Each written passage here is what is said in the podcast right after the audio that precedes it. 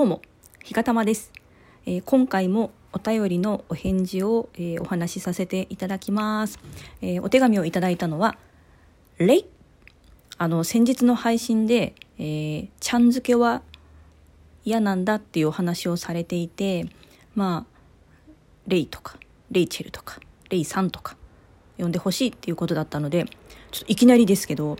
もう、あの、ここは愛を込めて呼び捨てで、レイと 呼ばせていただきます。許してくださいませ。ということで、レイからのお便りです。ひがたまさん、こんにちは。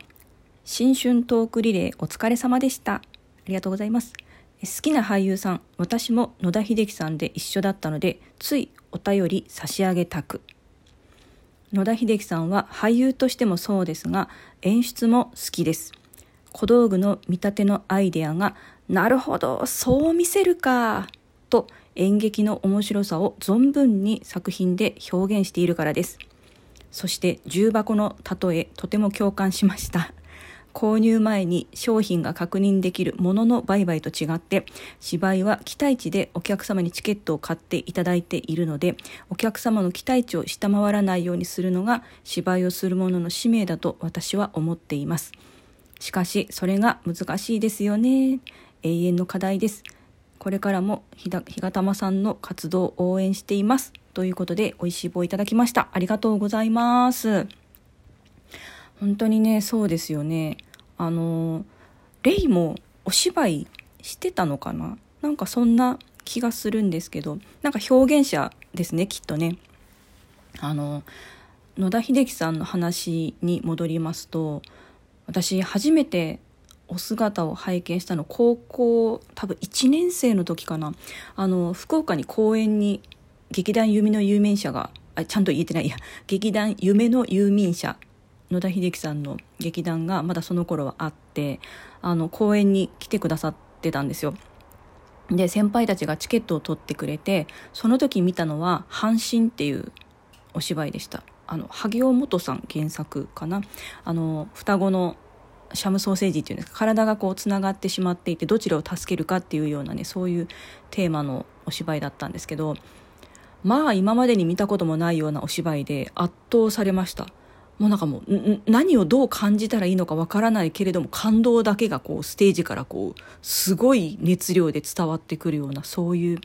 なんかね全体的に白いトーンで統一されていて出てくる人物の衣装も白がね多かったんですよね。あの昔々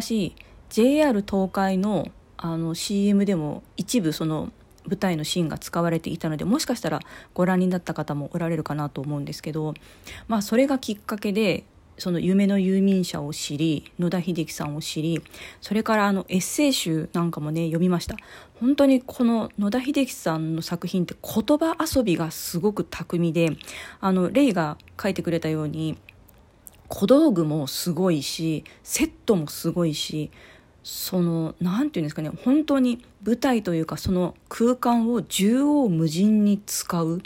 高低差も使うし左右ももちろん使うし回転もするし本当にあの何て言うんですかね空間を存分に遊び尽くしている感じ。もちろん小道具もそうですし言葉でも遊ぶ。で速射法のように言葉をしゃべるので何て言ってるかは聞こえないんですよ。基本的にそのセリフを聞かせてあの届けるっていうのは後半その大事なところになるとセリフ回しはゆっくりペースにはなるんですけど前半のもうテンポアップでいくところは本当にもうあの息もつかせぬスピードっていうんですかねすごい勢いで進行していくんですよね。で場面転換もすごいしとにかくもうテンテンポがいいというかもうテンポがいいとかっていう表現では物足りないくらいの本当にもう流れゆく流れゆくもう競馬見てる感じドーンとドドドドドあーみたいな。そんなイメージでどんどんどんどんね進行していきますね。とにかく圧倒されました。うん。で去年あの去年じゃ一昨年かな。そうそう一昨年の12月にあの東京芸術劇場で「あの Q」っていう公演が上演されたんですけど、まあ、それがチケットが運よく取れまして見に行きました。で私は1階席の一番後ろの列だったんですけどまあ後ろの列だったんであの舞台が全体的に見渡せてすごく面白かったです。で、えっと、主演が4人いるんですよね。あのロミオとジュリエットをモチーフにされているのであの上川隆也さんと松たか子さん。で、えー、その、えー、昔の思い出にとして出てくるのが、えーと、広瀬すずちゃんとあと志尊淳君でしたね。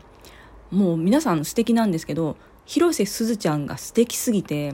もともと好きなんですけどますますファンになりました。もちろんどの方も好き好きなんですけどだけど残念なことに広瀬すずちゃんは顔がちちっちゃすぎて一番後ろの私の席からでは顔が分かんなかった。どんなに目を凝らしても顔が分かんないですよ。もう本当になんか米粒？米粒みたいで。やっぱなんか最近の若い女優さんって顔ちっちゃいんだなってねそのことに一番驚いたかもしれない。まあでもその作品も素晴らしくって3時間あったんですよ。途中に休憩を挟むんですけどもうなんか久しぶりに今までその映像とかではあの見ましたけど久しぶりにそのライブでのステージを拝見してもう本当に最後はねあのもう自分でも訳がわからない涙が溢れて止まらなかったです。なんその芝居が伝えたいメッセージももちろん感動的なんですけどそれもあるんだけどその舞台から伝わってくるやっぱり熱量私なんか野田秀樹さんの魅力ってその熱量なのかなっていう気がしてすごく小柄な方なんですけどすごくパワフルにスピーディーに舞台を駆け回るし汗の量が半端ないですよね とにかくね。若い頃は特に。でそこからその発せられるオーラというかそのエネルギーに観客は飲まれちゃう感じですかね。その飲まれた感じが心地よいというか。で遊民者の時はその BGM が確か映画音楽をすごく使っておられて感動的なんですよねすごくね。やっぱりねなんかそのその時の第三世代っていうんですかねあの頃の小劇場小劇場というか失礼ですけどあの頃のお芝居の傾向としてその前半はスピーディーにガーッと持っていって後半であの訴えたいことをこうじわっと出してくるというかまあ大体お芝居の作りそうかもしれませんけどその持っていき方がすごくあの何て言うんですかねドラマチックだった気がします。音楽の使い方がやっぱり素晴らしかったかな。音楽だけでも感動するんだけどその音楽の素晴らしさをさらにそのステージングがあのあ逆か。ステージの素晴らしさを音楽が後押しする、まあ、混然一体となってるって言ったらいいのかな。なんかねもう本当に言葉では言えないですね。私はあの個人的に「のけもの来たりて」っていう作品が好きで昔あのテレビで中継やっててそれを録画したその頃あの DVD とかないんでそれこそ VHS のビデオを擦り切れるぐらい見たのを覚えてます。もう今そのビデオどっか行っちゃってね見られないんですけどあの遊民者の作品の DVD セットがすごい高くてちょっとまだ買えないんですけど買いたいなって思ってます、えー、でレイからもらったお便りの後半重箱の例え。ねこれねあの喋りながらこれ分かってもらえるかなと思って不安だったんですけどあの共感していただいて本当に嬉しいです。本当にねそうなんですよ。チケットという名の紙切れを買うだけなんですねお客さんって。うちの劇団の代表が詐欺だって言ってるんですけど。